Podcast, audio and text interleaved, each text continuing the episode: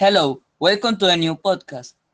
Today, October 30, 2020, I will tell you about the 10 best soccer players in the world and with a brief description and the with being more let's start.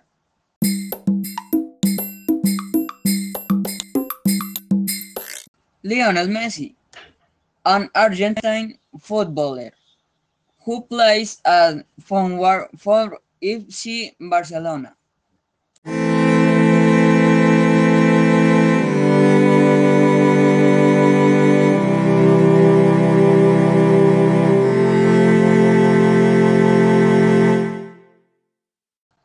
Diego Armando Maradona. He works as a forward or attacking modifier since 2019 he was director of Gimnasia the Plata of the First Division of Argentina.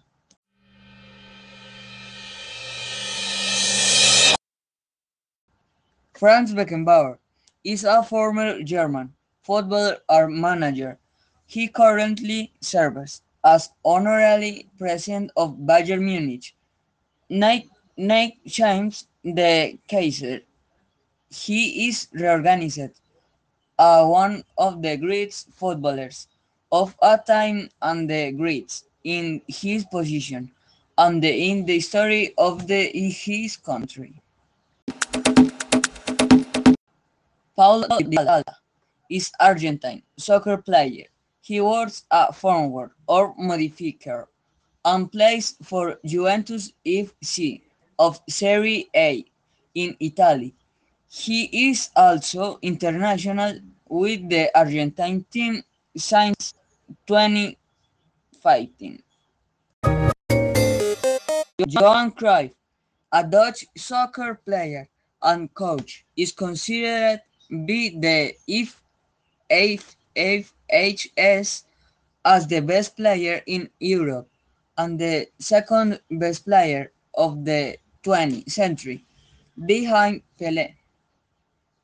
Ronaldinho Gaucho is a former Brazilian nationalized Spanish soccer player. He is globally recognized as one of the greatest talents in the history of the sport.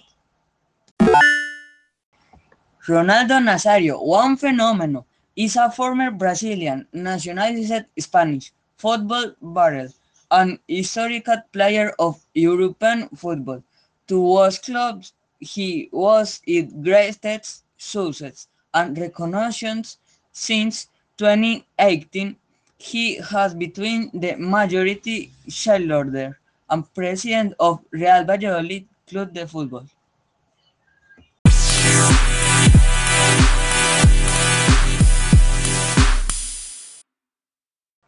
Now we are in the top three of the best players in the world in a story.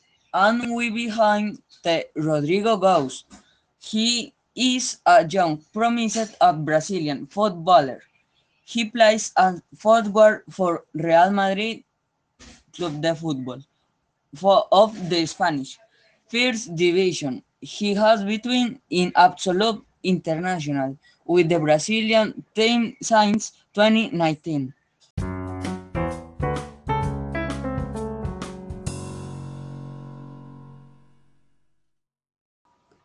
Number 2. Cristiano Ronaldo dos Santos Aveiro is a Portuguese footballer who plays as forward of Juventus FC of Serie A in Italy and for the Portugal team of the which he is captain.